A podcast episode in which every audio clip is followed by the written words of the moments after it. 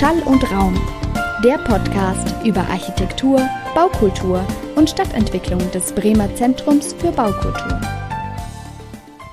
Ja, das sind ja diese beiden Sludertanten, nicht? Aus dem Steintor. Ja, du, und da kann ein ja Dinge drüber erzählen. Ein glaubt das ja nicht, nicht? Das war Missingsch oder auch Bremisch. Erfunden und vorgelesen von Christine Bongartz. Moin und herzlich willkommen. Ich bin Celine Schmidt-Hamburger und es geht endlich wieder weiter mit Schall und Raum. Jetzt schon mit der sechsten Staffel, die wir ab heute im Gepäck haben für euch. Und ich würde sagen, die ist aus ganz vielen verschiedenen Gründen sehr aktuell. Das werdet ihr euch bestimmt gleich auch noch erschließen können. Und zwar geht es nämlich um Migration und Städte. Und Migration beschreibt ja erstmal Bevölkerungswanderung und die kann ganz verschiedene Gründe haben. Es gibt zum einen Arbeitsmigration, wie damals in den 50er und 60er Jahren die sogenannten GastarbeiterInnen zum Beispiel. Äh, aber natürlich gibt es auch Bevölkerungswanderungen aufgrund von Vertreibung oder auch Rückkehr, wie das nach dem Zweiten Weltkrieg der Fall war, oder natürlich Flucht, aber auch die Globalisierung, was dann eben teilweise auch eine freiwillige Art der Bevölkerungswanderung ist, weil man eben leben und arbeiten kann, wo man möchte in bestimmten Berufsgruppen. Wie man eben jetzt auch sieht, sind eben die Folgen des Kriegs gegen die Ukraine auch ein ganz aktuelles Beispiel für solche Bevölkerungswanderungen. Und durch diese ähm, teilweise sehr langjährigen Migrationsprozesse wurden Städte auch in Deutschland immer internationaler und somit multikultureller. Und da ist es natürlich ein super zentrales Thema, wie man sich denn dann in Städten verständigt und um hauptsächlich eben auch den Alltag zu bewältigen. Bei Immigration wird häufig erwartet, dass Menschen sich schnellstmöglich die Sprache des Einwanderungslandes äh, aneignen. Eigentlich, wenn man sich mal die ureigentliche Bedeutung von und Definition von Integration anschaut, bedeutet es eher, dass man eben aufeinander zugeht geht und eben sich verständigen lernt aus beiden Seiten. Also dass eben nicht nur die Leute, die nach Deutschland kommen, Deutsch lernen, sondern man sich eben irgendwie Mittel und Wege findet, sich zu verständigen. Ja, wie äußern sich denn sonst noch so Sprachen in Städten? Also es gibt eben verschiedene verschiedene Indikatoren, wie zum Beispiel, dass wenn in einem gewissen Quartier äh, eine Sprache besonders ausgeprägt ist, dann zeigt es natürlich an, dass da verschiedene Menschen aus dem gleichen Kulturkreis leben. Es gibt aber eben auch Aufschluss darüber, dass verschiedene Stadtviertel oder die Struktur der Stadtviertel eben auch besonders durch verschiedene kulturelle Hintergründe geprägt sind. Teilweise kann das eben auch im Extremfall zu gewissen sozialen Ungleichheiten führen. Ein ziemlich drastisches Beispiel sind da die Banlieues in Paris. Genau, in der Realität sind Sprachen, werden häufig als positiv oder auch negativ interpretiert. Das basiert eben häufig auch auf der Annahme, dass, ähm, also eher auf sozialen Annahmen und Vorurteilen über die Sprechenden beziehungsweise über die Kulturkreise, die man damit in Verbindung bringt und nicht darauf, ob eine Sprache als besonders schön wahrgenommen wird. Ebenso eine große Sprachvielfalt und auch die Bewertung von Sprache an sich kann sich in einer Stadt, ähm, aber natürlich auch auf einem Dorf, kann sich das eben tatsächlich in realen Problemen auch niederschlagen, wie zum Beispiel bei der Wohnungssuche oder auf dem Arbeitsmarkt und kann da eben tatsächlich Hemmnisse eben auch darstellen für die Erfüllung ja, der Bedürfnisse von allen Menschen, die in einer Stadt sind. Genau, aber warum erzähle ich das eigentlich? Weil, ähm, wie schon, glaube ich, gerade herausgearbeitet, sind Sprachen ein sehr wichtiger Faktor, ähm, der eben Städte auch prägen kann und somit eben ein wichtiger integraler Bestandteil, wenn man sich eben mit Migration und Stadt befassen möchte. In Bremen ist die Situation so, dass hier über 80 verschiedene Sprachen gesprochen werden und in Bremen leben auch 38 Prozent Menschen mit Migrationshintergrund, was im Vergleich zu Deutschland, wo es nur 26 Prozent sind, schon durchaus ein größerer Anteil ist. Deswegen darf man Bremen durchaus eine gewisse globale Gestalt unterstellen, würde ich mal sagen. Und ja, natürlich stellen sich dann Fragen, wie gestaltet sich denn die Sprachvielfalt in Bremen? Welche Effekte werden durch die verschiedenen Sprachen auf das Stadtbild, äh, aber auch auf die Wahrnehmung von Stadt auf einer ganz alltäglichen Ebene ähm, festgestellt? Also wenn es zum Beispiel um die Befriedigung von Bedürfnissen geht. Und genau diesen Fragen hat sich nämlich eine Ausstellung auch gewidmet. Äh, die war vom 5. März bis zum 29. Mai im Focke-Museum zu sehen. Bremen spricht hieß sie. Genau, da geht es eben darum, Annika und ich. Und Annika ist nämlich heute auch neben mir in unserem kleinen Podcast-Studio. Hallo Annika. Hallo. Und genau, Annika ist ja auch seit ein paar Monaten äh, unsere neue Mitarbeiterin.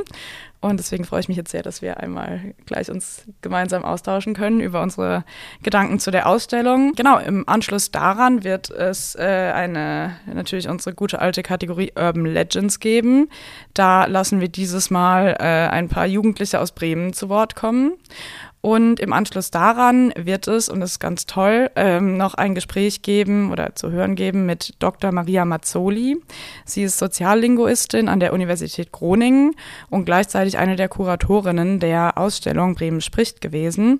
Und da geht es auch noch mal ein bisschen um die Hintergründe der Ausstellung. Das Gespräch mit ihr war auf Englisch, aber gut, es geht ja auch um die Sprachenvielfalt, also fair enough. Aber Annika und ich werden auf jeden Fall ein paar Sachen, die da gesagt werden, vorher schon äh, debattieren, dass niemand ausgeschlossen wird. Also ich glaube, ihr könnt schon genug mitnehmen, wenn ihr äh, den Teil, den wir gleich besprechen, euch anhört. Aber ich würde euch ganz, ganz dringend empfehlen, auf jeden Fall bis zum Ende dabei zu bleiben.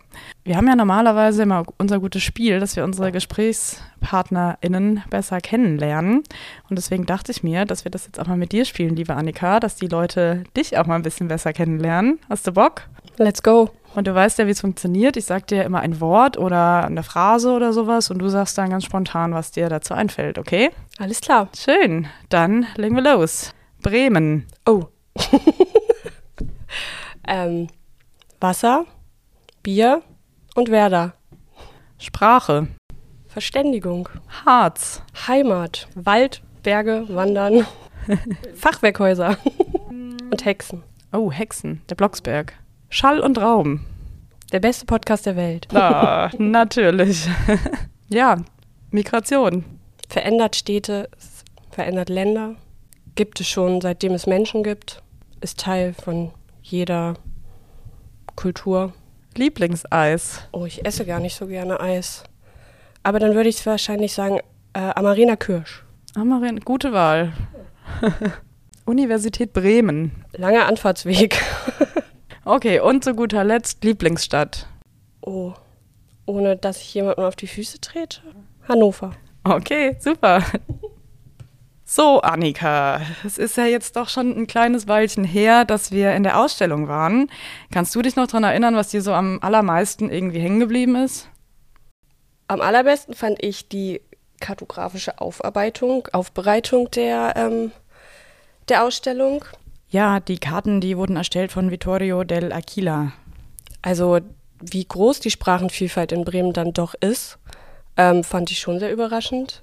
Also über 80 Sprachen, die hat man natürlich nicht alle auf dem Schirm, aber wenn man dann auf die Karten geschaut hat und geguckt hat, ähm, wo sich das alles verteilt und was es dort alles gibt, ne, da gab es ja Karten, wo die ähm, auf Stadt- und auf Ortsteilebene mit ganz kleinen Schriften irgendwie beschriftet waren, was für Sprachen wo gesprochen werden, wie sich das ausdifferenziert hat, aber gleichzeitig auch äh, gebündelt hat, ähm, war schon sehr interessant.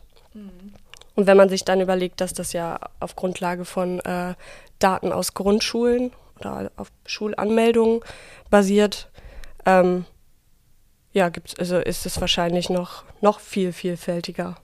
Also vielleicht noch einmal kurz so zum Kontext. Die haben ja in der Ausstellung, als um rauszufinden, welche Sprachen äh, Menschen als Muttersprache äh, quasi identifizieren, ähm, oder ja, welche deren Muttersprache ist, da gibt es irgendwie kaum statistische Erhebungen. Deswegen haben die ja, sind die ja auf diese Schulanmeldebögen, ah, diese Schulanmeldebögen irgendwie äh, haben die zurückgegriffen von der Senatorin für Bildung. Und da ähm, ist es ja so, wenn Kinder ähm, entweder in die Grundschule oder in die weiterführende Schule gehen, dass die Eltern bei dem Anmeldeformular angeben müssen, welche Muttersprache die Kinder sprechen. Und auf deren Basis haben die ja so Karten entwickelt, um mal zu schauen, in welchen, wo wird welche Sprache viel gesprochen in Bremen und haben das dann, und das fand, das ist mir so doll hängen geblieben, nochmal gegenübergestellt mit, äh, welche Sprachen in Schulen angeboten werden. Also, dass man da ja auch gesehen hat, okay, äh, in gewissen Ortsteilen wird hauptsächlich Arabisch gesprochen zum Beispiel und in der Schule, die dort ist, wird es auch angeboten. Und auf der anderen Seite, das fand ich auch richtig, richtig verrückt, das ist ja auch eine Konzentration von sehr viel, ähm, also wo am meisten Chinesisch gesprochen wird äh, in Bremen. Und es gibt auch eine Schule, wo man Chinesisch in der Schule lernen kann. Die ist aber wo ganz anders in der Stadt. Im Übrigen werden wir die Karten natürlich auch bei Instagram veröffentlichen. Also ja. Aber was würdest du denn sagen, was für eine Bedeutung hat denn Sprache für dich? Hat die Ausstellung irgendwie so ein bisschen ja, deine Wahrnehmung oder dein Blick auf das Thema Sprache verändert? Ich denke schon, weil es wurden ja echt, also wirklich viele Aspekte bearbeitet in der Ausstellung. Ähm, inwiefern Sprache zum Beispiel mit sozialer Ungleichheit zusammenhängt, ähm, das war mir jetzt direkt nicht neu, weil solche Inhalte hatten wir zum, haben wir auch in der Universität zum Beispiel behandelt. Also inwiefern das mit kultureller Identität zusammenhängt und äh, was das für einzelne Leute bedeutet. Zum Beispiel auch ähm, der Bereich, wo es um Bilingualität ging.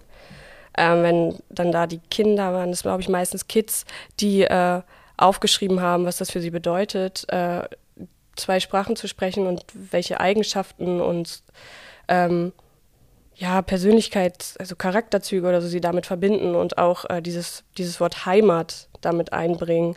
Ähm, das war schon sehr interessant, äh, auch rührend und ich wurde auch so, wie nennt man das, wenn man so ein bisschen neidisch ist? Neidisch?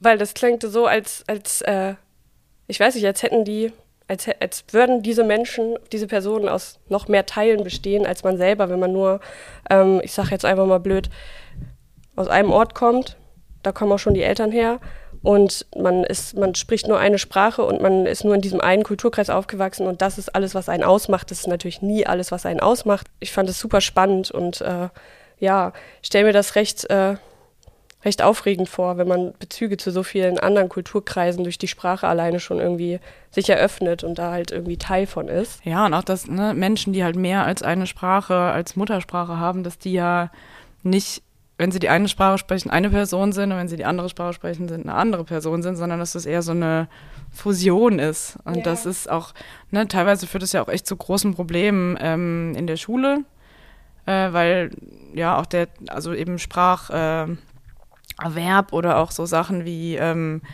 äh, ja, verschiedene Sprachentwicklungsforschung ist dann nicht so drauf ausgelegt, sondern meistens bei dieser Sprachentwicklungsforschung und darauf aufbauend ja dann eben auch normales Verhalten in Anführungszeichen und abweichendes, was dann als eine Störung irgendwie identifiziert wird, basiert meistens auf so einem monolingualen Paradigma, wenn man das so sagen kann. Das heißt, ähm, da wird dann eben oft die Diagnostik, äh, auch gerade in der Schule, ähm, nicht richtig getroffen, weil die Lehrkräfte da nicht drauf geschult sind. Also eben Kinder in ihrer Vielfalt an diesen kulturellen Implikationen, die durch die verschiedenen Sprachen in den Schlummern so zu erfassen und auch in die Richtung dann zu fördern. Mhm.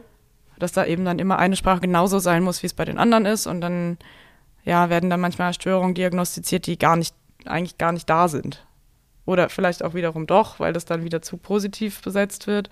Und das ist da noch nicht so richtig, äh, da noch nicht so richtig äh, Einklang gefunden, irgendwie tatsächlich.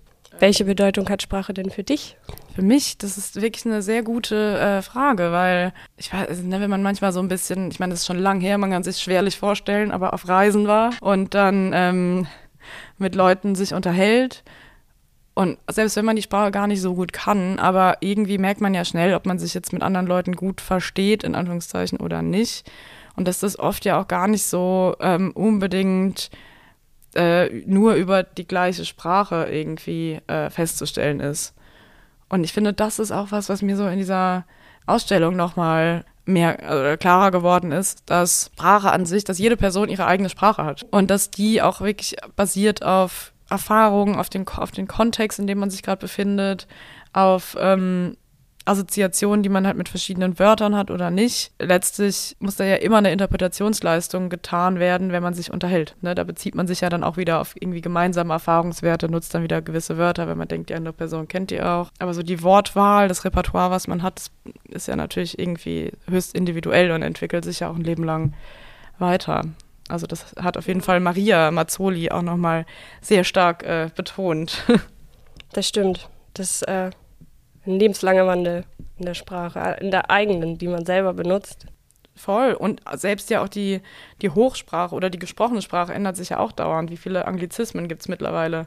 Boostern. Und das ist ja auch gut, weil letztlich Sprache ja auch Ausdruck ist von erstens Verständigung, aber das zeigt ja auch wieder, wie unsere Gesellschaft sich halt stetig auch verändert und man sich auch darüber verständigen muss. Und deswegen ist es schon gut, dass Sprache da eben auch dynamisch ist. Total der Wandel lässt sich auch nicht aufhalten. Das hat die Ausstellung, glaube ich, auch ganz gut gezeigt. Dass es nichts, ähm, was man befürworten kann oder nicht befürworten kann, beziehungsweise natürlich kann man Meinungen haben, aber es bleibt nicht aus. Und großer Anteil daran hat halt unter anderem haben Migrationsbewegungen, das Fortgehen und das Herkommen von verschiedensten Menschen aus unterschiedlichsten Kultur- und Sprachkreisen. Auf jeden Fall. Denke ich mir manchmal, also es ist ja klar, dass Deutschland ein Einwanderungsland ist. Nicht allen, aber. Ja, aber Deutschland hat sich ja tatsächlich auch mal dazu bekannt. Ist leider noch nicht so lange her, aber es ist ja so. Und dennoch finde ich, oder kann ich mir vorstellen, dass es super schwer ist, wenn man nicht Deutsch spricht, wie man, wenn man hier ankommt, sich orientieren will. Ich, mir fällt es, oder ist es früher viel aufgefallen, jetzt fällt es einem natürlich noch an anderen Sachen auf, wenn man nach dem Weg gefragt wird von Menschen, die offensichtlich gerade neu hier sind, die vor allem auch noch andere Schrift haben. Äh, ist natürlich noch mal schwieriger. Aber mir ist es damals so, als ich mal in Japan auf Reisen war zum Beispiel, aufgefallen, dass da wirklich in jedem Kaff alles auf Englisch war, auch die, äh, die Busfahrpläne und alles. Obwohl Japan jetzt ja auch wirklich ein Land ist, was nicht unbedingt für seinen Multikulturalismus bekannt ist, sondern ja auch relativ strikte Einwanderungsgesetze hat und so weiter. Das finde ich irgendwie so ein bisschen schwierig, weil für mich war das damals sehr einfach, sich da durchzunavigieren. Ich finde, in Deutschland ist es halt überhaupt nicht so der Fall. Ja, wenn überhaupt auch in Großstädten und vielleicht mal in Touri Gegenden. Ja, also jetzt im öffentlichen Raum, ne? ich meine, bei Formularen und so ist es schon nochmal eine andere Geschichte, aber. Ja, oder zum Beispiel auch in Einkaufsläden, Supermärkten, Wegweiser. Also ich meine, klar, so Infrastrukturen wie Bahnhöfe oder so, das, das ist auf Deutsch und Englisch, ich glaube auch in dem hinterletzten Kaff ich werde es hoffen. Also gut, da gibt es manchmal noch nicht mal einen Bahnhof, was auch traurig ist, aber andere Geschichte. Aber so grundsätzlich, dass man sich so gut durch äh, navigieren kann, wie du das aus, also aus der Erfahrung aus Japan erzählt hast, geschildert hast, das ist nun, das ist nun wirklich gar nicht so der Fall. Da muss auf jeden Fall auch noch viel getan werden, weil natürlich ne, spiegelt es ja auch so ein bisschen mh, so ein Gefühl auch wieder, was man hat, wenn man durch die Stadt läuft, oder wenn da alles jetzt nur auf Deutsch ist oder wenn da mal was auf Deutsch und auf Englisch ist, fühlt sich das ja ganz anders an auf der einen Seite für die Leute, die Deutsch sprechen, fühlen sich dann vielleicht irgendwie da heimischer, weil es alles nur auf Deutsch ist.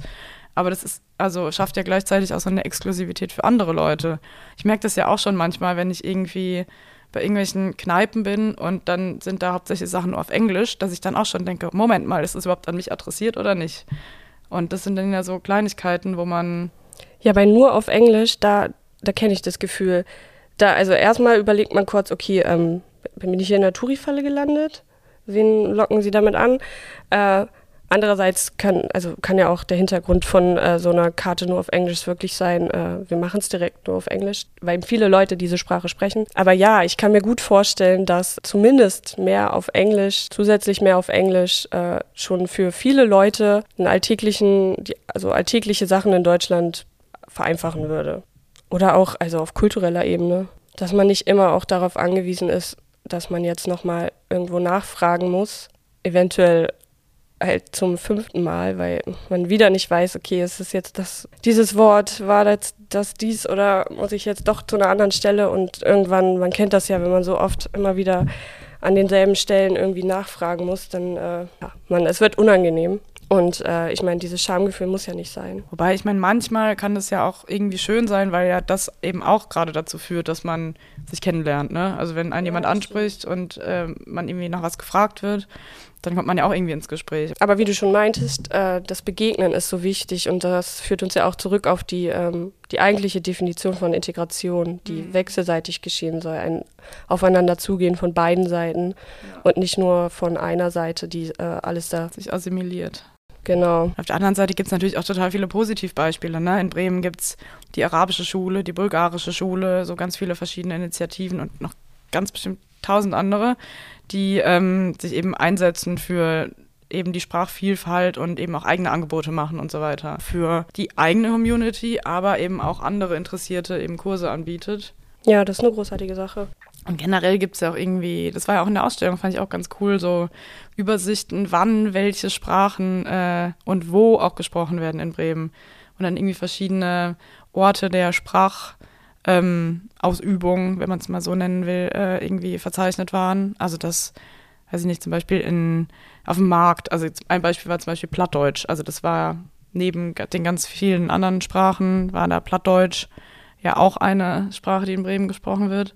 Und ähm, da gab es dann so eine Karte, wo dann so im Zeitverlauf, also über den Tag verteilt, auch angezeigt wurde, auf dem Markt, in dem Institut, dann und dann wird da und da platt gesprochen in Bremen. Ganz interessant, sich sowas mal so vor Augen zu führen und hilft ja eben auch, diese Sprachen eben mit beizubehalten. Und was ich auch noch cool fand, war, dass in der Ausstellung auch äh, Gebärdensprache auch mit Teil war. Man darf ja auch nicht vergessen, dass eben nicht nur gesprochene Sprache ein Medium der Verständigung ist, sondern natürlich eben auch Gebärden. Das war auch super interessant. Mit welchem Gefühl ich aus dieser Ausstellung raus bin, war irgendwie so, hey, jetzt habe ich meine Stadt mal wieder ein bisschen besser verstanden. Und ich wusste nicht, dass es 80 verschiedene Sprachen hier gibt und welche, also ne, da wurden ja auch ganz viele Leute vorgestellt, die eben in Bremen ähm, entweder engagiert sind oder Sprachen irgendwie äh, fördern. Oder es gab auch Zitate von ganz vielen TV-Personen, die auch was dazu sagen wollten, weil diese Ausstellung, ein, ein Gedanke war ja auch, dass die Ausstellung eben auch selber quasi ein Gespräch sein soll, wo Leute miteinander ins Gespräch kommen, auch in verschiedenen Sprachen, aber dass man einfach irgendwie dieses große Ganze der Sprachvielfalt noch weiter führt, noch weiter einfängt. Mir ist auch gut im äh, Gedächtnis geblieben, dass wir uns danach darüber unterhalten haben, dass wir doch fast niemanden kennen, der eine andere Sprache als Muttersprache besitzt in unserem Freundes- bzw. Bekanntenkreis. Bekanntenkreis vielleicht noch eher, aber im engsten Freundeskreis waren es dann doch alles Deutschsprachige. Da ist man dann auch kurzzeitig geschockt, wenn man dann halt Zahlen liest, wie, also und fragt sich dann halt auch schon, okay, ähm, ja, bin ich vielleicht auch gar nicht so tolerant, wie ich immer tue? Oder woran liegt es? Sind es wirklich die Institutionen, in denen man sich befindet? Sind es gefestigte Strukturen, in denen man, äh, also so Freundeskreise, in denen man sich befindet, die vielleicht auch gar nicht so durchlässig sind, wie man denkt? Also woran liegt es? Also ich kann es nicht festmachen und man macht es ja natürlich auch nicht mit Absicht kommt ja auch noch drauf an, findet man Personen, mit denen man sich gut versteht. Man sollte sie ja nicht darauf, danach auswählen, welche Sprache sie sprechen. Sollte keine Quotenfreundschaften eingehen. Nee, nee, auf keinen Fall. Aber es fällt einem dann halt auf und es ist dann halt schon, wo man sich dann halt so überlegt. Ja, oder, oder ist es der Stadtteil, in dem ich mich bewege? Ja, fragt man sich mal, woran. Woran hat es gelegen? Ja, woran hat es gelegen? Ja, apropos gemischte Freundeskreise. Bei wem das auf jeden Fall nicht so ist, sind äh, hier so ein paar Jugendliche aus Bremen. Ähm, und ich finde, deren, das ist auch ein Audiostück aus der Ausstellung und wir fanden das sehr passend, denn da wird auch ein bisschen dran, anhand dessen wird auch eben erklärt, wie verschiedene Sprachen eben Einfluss aufeinander nehmen und auch so ein Gefühl von einem Freundeskreis irgendwie herstellen können. Und ähm, das möchten wir euch natürlich nicht vorenthalten. Deswegen viel Spaß damit.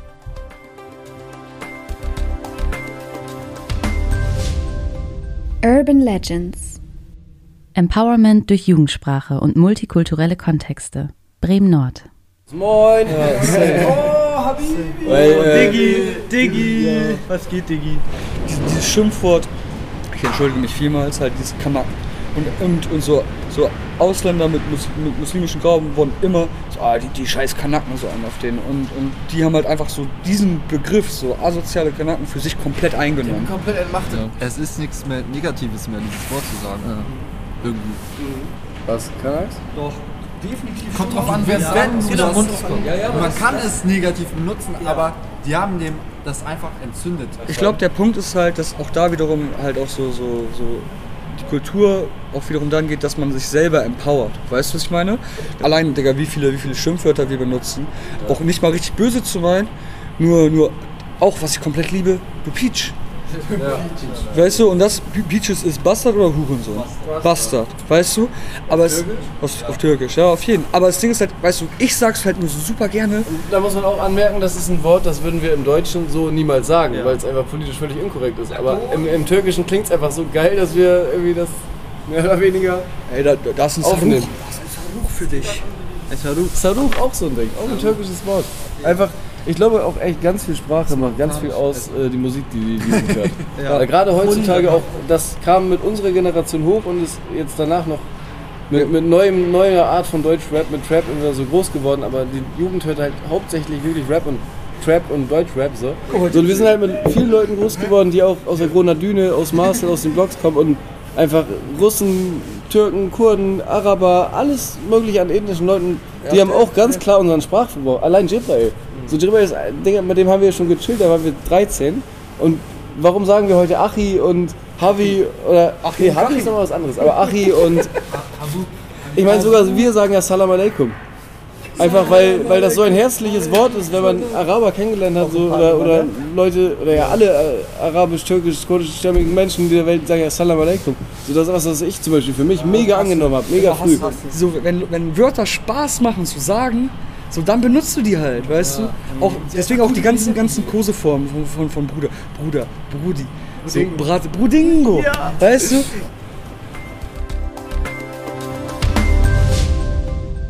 So, und jetzt nach diesem kleinen Audiostück gehen wir jetzt gleich mal weiter zu unserem Gespräch mit Dr. Maria Mazzoli.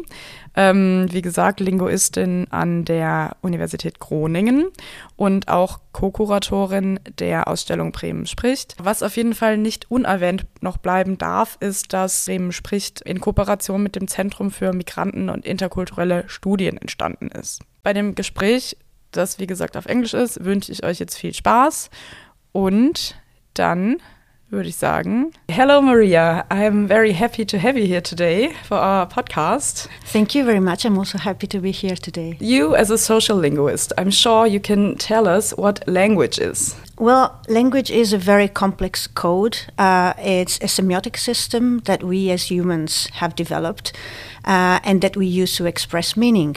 But what is meaning is also kind of very complex. It's not only a kind of referential meaning, so where what we want to go or what we want to talk about about the real world or our inner world but we also talk about social meaning language also expresses social meaning so it's a very complex code with very different level of analysis as well and that um, it contributes to help us uh, live by day by day and also to express our identities and to build social meaning so it's maybe the central thing in the social altogether. Well, I would say so. I would say that studying languages can help us understand. Uh, well, as a social linguist, maybe I'm biased, but uh, that can help understanding all other levels of analysis of the uh, social world, I would say. The exhibition Bremen spricht is uh, located in the so-called Stadtlabor at uh, Focke Museum in Bremen. Why can dealing with languages help to better understand a city? Or maybe in other words, what do cities have to do with languages? Yes. Cities are uh, very specific uh, places in contemporary society. They kind of embody the real complexity that we are facing. We define societies that live in urban spaces as super diverse. Super diverse means that um, there are no clear cut categories that we can use to describe the complexity of urban contemporary societies. There are so many uh, categories that we can use, they also intersect. And uh, the type of complexity has in this way multiplied and can be only defined as super complexity. I'll make an example. In the 20s, for example, we had, and I take just, for example, the Italian group as, as, as an example, um, Italian group, Italian migrants as an example. In the 20s, the Italians were migrating to the Americas, for example. You mostly have uh, young people in their early 20s migrating in urban um, spaces for work, um, which was um, not, not qualified work, under qualified work. And they were mainly integrating and living in the new societies for good. And nowadays, you find instead Italians everywhere, not only in specific places. You find all types of ages, social background, motivation for migration, um, purposes. And you also have the phenomenon of transnational mobility that is, people do not just move once, but move multiple times in a lifetime. And they build up different experiences and repertoires in terms of languages and language varieties that they acquire and they command. So, um, you don't really have a few categories that can help us analyze this group of people anymore, but you have multiple and intersecting categories. So, in this hyper complex social world, still language is kind of a reference point that we can use uh, to analyze diversity. In the exhibition, we actually speak about languages, but not only named languages, but also uh, language varieties one of the topic we try to deepen in the first part of the exhibition about language itself. We always have to look a little bit beyond that and understand that what is behind the name Italian or German or Plattdeutsch or um, Turkish, it's something very much more complex than just a grammar. Sounds very interesting and complex at the same time for something to, um, most of them, two year olds learn just Yeah. when interacting with their environment. It's also true that language, in its complexity, it's also something that we develop uh, lifelong. We really have to understand that primary socialization help uh, the kids to build the very foundation of language, but that their language repertoires are built in a lifetime.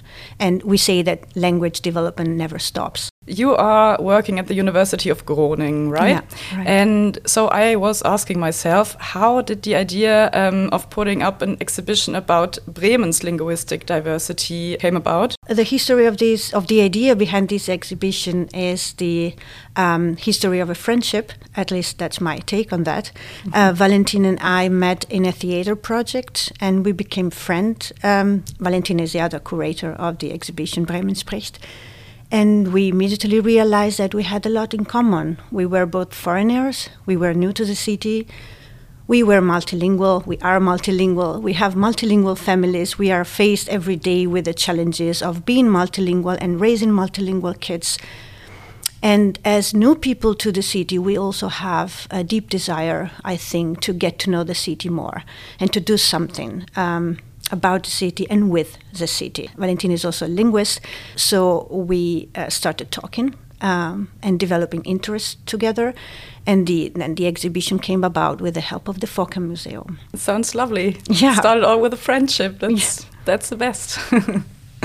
and what do you say? What is maybe the message you want to deliver to the spectators of the exhibition? There are so many people in the city, associations, citizens, uh, institutions th- that are dealing with language and doing something about language, but there are few places to come together. So we really wanted uh, to make a contribution in that direction. In fact, what I could add to that is that um, the academic perspective that we've used to set up the exhibition is that of uh, citizen science, or in this case, citizen social linguistics, or Bürgerforschung, or Bürgerwissenschaft. And that is a form of collaborative science um, that sees science as something which is not only happening in the universities or in the university context, uh, made by scholars, but it's something that has to uh, develop uh, collaboratively. That's exactly what we try to do with Bremen spricht, bringing together people from the academy, so scholars, linguists, but also sociologists, um, anthropologists, uh, and so on, citizens, residents of Bremen, uh, but also associations and people that are trying to get together to do something about language and diversity, politicians, institutions and people working in the administrations. We really think that the dialogue between these th- three groups uh, could make the difference uh, in order to have language, more importantly, in the public agenda. Mm, that sounds very complex. oh, no, not really. I think that uh, that's the most natural thing, but that becomes a little bit difficult to do in a city because we are so many, there are so many issues, so many important things that we forgot the basics, I think, or how to do the basic, or even doing the basics become difficult. That people who rule and make the laws or make the policy have to talk with people who live in the city, who have to talk with people who study how these phenomena develop and how to go about that. So the, really, these three groups have something to say to each other, and so I think that Bremen spricht. Um, if we manage to have uh, this exhibition and, of course, the work that will follow um, as a tool to um, improve or foster this dialogue, I think that that would be the goal, and I would be happy if that would happen. So maybe now we can um, dive into the situation in, in Bremen. Yeah. And how many languages are spoken in, in Bremen? It was the first question. We think that in order to do all these uh, very important things that we just talked about, the first thing is to know uh, the city more and to have a clearer pictures of what languages are spoken in Bremen and where. But to do that, we were confronted with the first, um, well, difficulty, and that was a lack of data. Uh, but luckily, we had uh, the school census that the Senatorin for uh, Kinder und Bildung um, sent to us the results of the school census for the last five years for all the schools in Bremen, um, Grundschule und uh, weiterführende Schule, uh, both. Uh, and in this uh, census, the languages that have been declared by the family are around 80. Uh, 76 to be precise. Um, these are the languages that the parents in the uh, Anmeldebogen uh, declared as the Muttersprache uh, of their children. Um, of course, there are many more. Um, for example, we had one interview uh, with um, a person of uh, Cameroonian origins who said that actually she thinks that the mother tongue of their children is pidgin but we do not have pidgin in the school census uh, because maybe pidgin, which is a form, a Creole form of English spoken in West Africa, uh, maybe it's not mm, thought as a language that could be declared in a form, or uh, maybe she decided to have another language uh, declared in the form. Um, many parents declared that they would not actually put one of the languages that they consider uh, the language of their children Mm, because they thought uh, it would be more useful um, for them to declare another major language. For example, if the kid has an indigenous language and English as languages spoken at home, the parent could decide to declare English and not the other indigenous minor minority language uh, because of obvious reasons of prestige and economic opportunity related to the languages.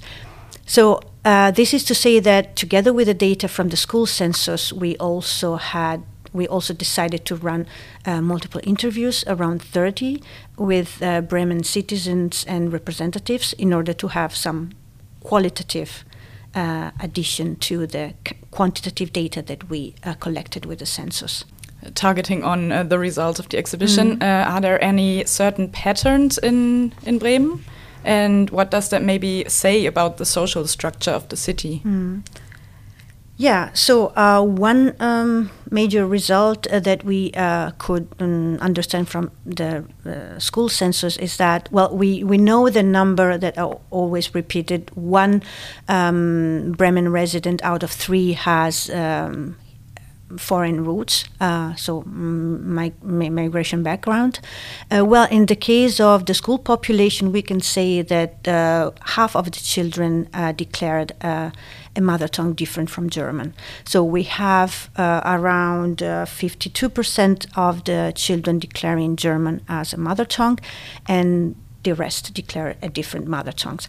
Uh, um, the main groups a part of uh, German are Turkish with about 10% and Arabic speakers with about 8%, uh, Russian speakers as about with about 5%, uh, uh, Kurdish with about also 5%, uh, Polish speakers with 2%, uh, Albanian speakers with 2%. I mean, these numbers that I've just uh, give, gave to you are at the city level, uh, but what we immediately realized that we felt that the most important things were was to go and study at the closer community level, so at the level of the Ortsteile, not only at the level of the city. So what we did was analyzing the composition of the Bremen school population at the level of the Ortsteile. And there we immediately saw a pattern. Um, the pattern was the pattern of differ- differentiation. Really, we have um, Ortsteile that are differently composed. We go from um, areas in the city center, for example, or um, yeah, Viertel, Schwachhausen, that have a great majority of German-speaking children, uh, until about uh, 90% in the schools. Uh, and then we go to different areas, for example, Gropelingen, Teneva. Uh, in Teneva, for example, we have uh, German speaking uh, children that are at about um, 18% of the school population, and all the others are have a different mother tongue. Uh, so this kind of differentiation emerged uh, pretty soon, and we also realized that different groups had um, specific locations. So we decided to single out um, Turkish, Arabic, Russian Kurdish, um, Polish, uh, Bulgarian, and Romani, because these languages had uh, a higher concentration in certain districts. So um, there were districts where they were spoken by more than 5% of the school population. So a kind of um, community or concentration.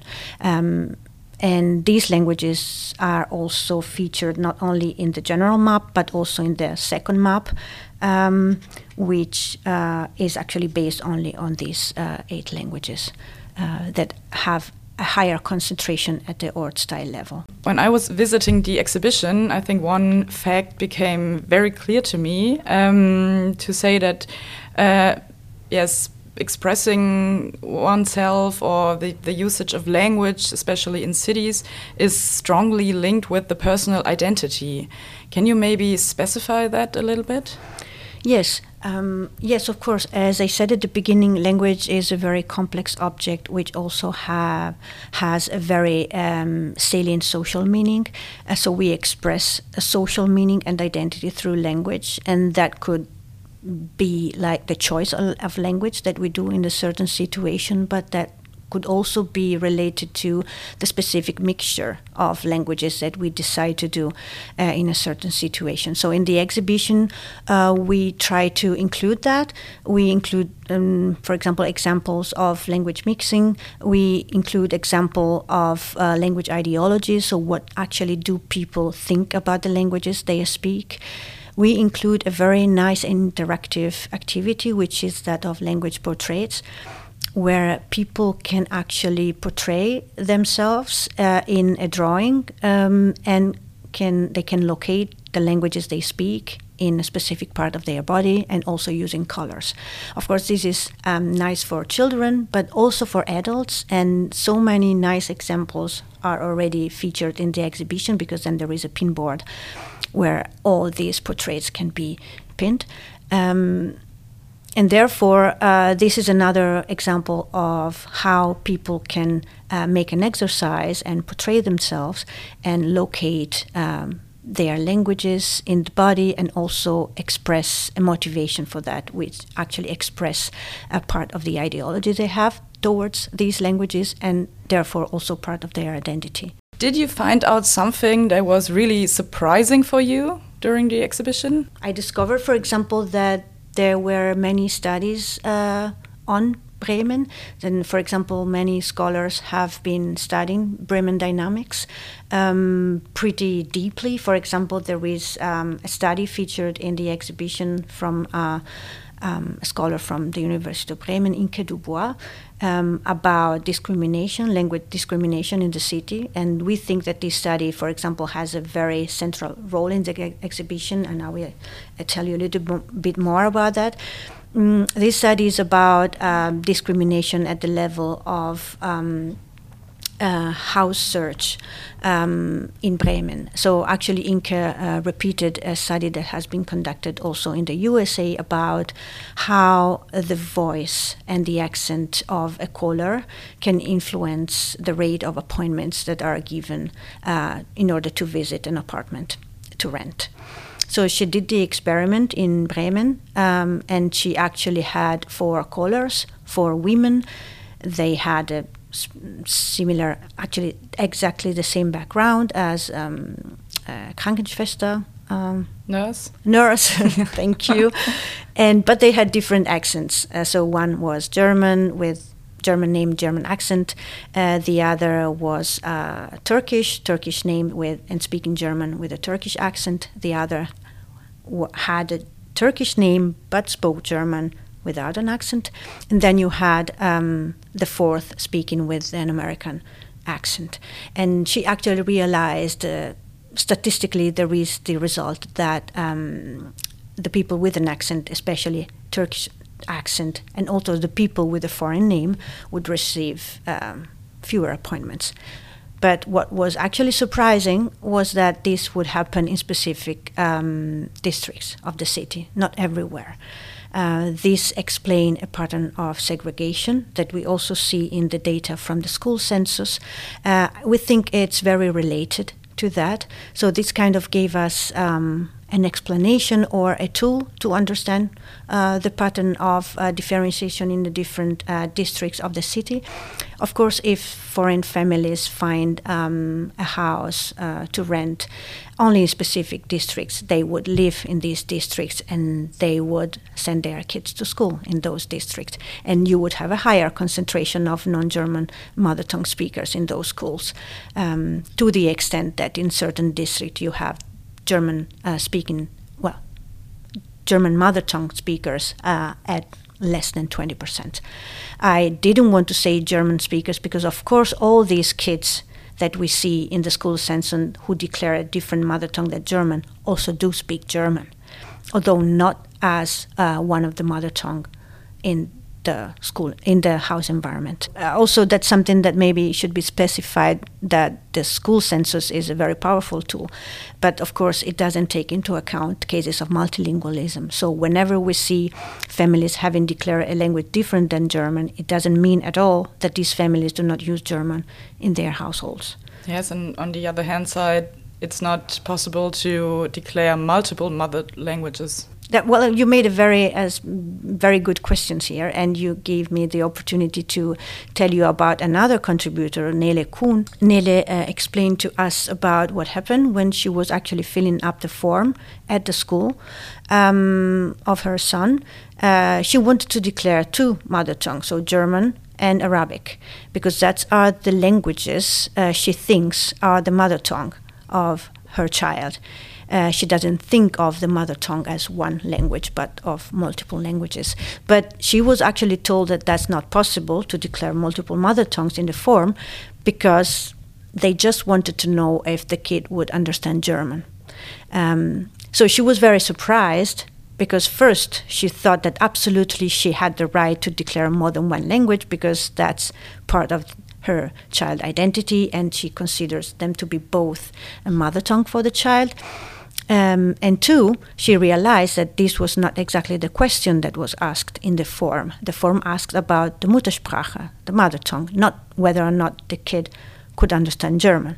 So there is a little bit of discrepancy in there that we also discuss in the exhibition. Um, and to answer your question, I think it's absolutely possible to have more than one mother tongue. Uh, but I also understand that at the level of a form that you have to fill in for an inscription enrollment in a school, it may be difficult then to treat statistically um, if we want to include cases of multilingualism. Uh, but I really think that it should be possible. Uh, to declare more than once. Uh, we were told that in most cases, um, in the translation from the actual forms and the statistical uh, examination of the data, there was a lot of um, arbitrariness, so to say. The type of data that would be translated in, into the, the, the, the, computer system would be decided by the person in charge in that moment. If there were two, two languages crossed, um, then only one were translate, was translated to the, to the system, and you never know if the person chose uh, which one of the 2 mm-hmm. or, or the three. If that was a case, we don't know. Yes, that's always the problem of questionnaires, I think. well, I, we, we really th- we focused in the exhibition on the questionnaire. We showcased the questionnaire itself with some comments um, on a side because we think that that questionnaire, that form, is really a tool for policy, a tool to, uh, for example, to show um, mm, recognition of the different minorities, a tool to show that the administration cares. Um, so we really want to discuss more about how to structure the questionnaire because that was the base of our data, and we think that it was it is very important that that questionnaire um, collect this, um, the relevant data in the right way. Yes, so now I have uh, maybe one last question. Why is the exhibition only in, in German, although this fact is maybe somehow criticized in the exhibition? yeah, thank you for this question. Uh, that's something that really Valentin and I, we couldn't do much about that. Uh, we had a multilingual concept at the very beginning. We wanted the exhibition of course, to be multilingual. In part, it is, but very little. What we have actually developed as a concept was something that uh, we didn't want the entire exhibition, of course, to be translated into multiple languages. That uh, Valentina always said, this is not an airport, uh, this is an exhibition.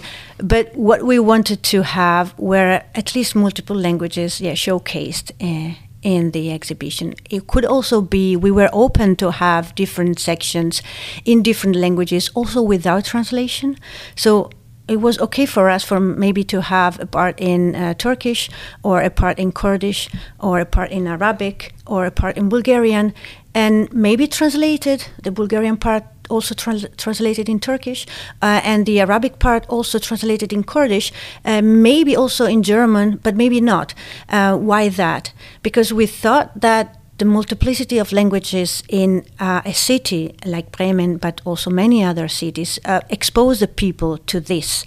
Um, hear languages in the street, in the schoolyard, in the office, at home, in the supermarket that we don't know, that we do not understand that shouldn't be a problem. That should be perceived um, as something which can happen. It's not um, a threat. That concept actually tried to reflect uh, these type of considerations.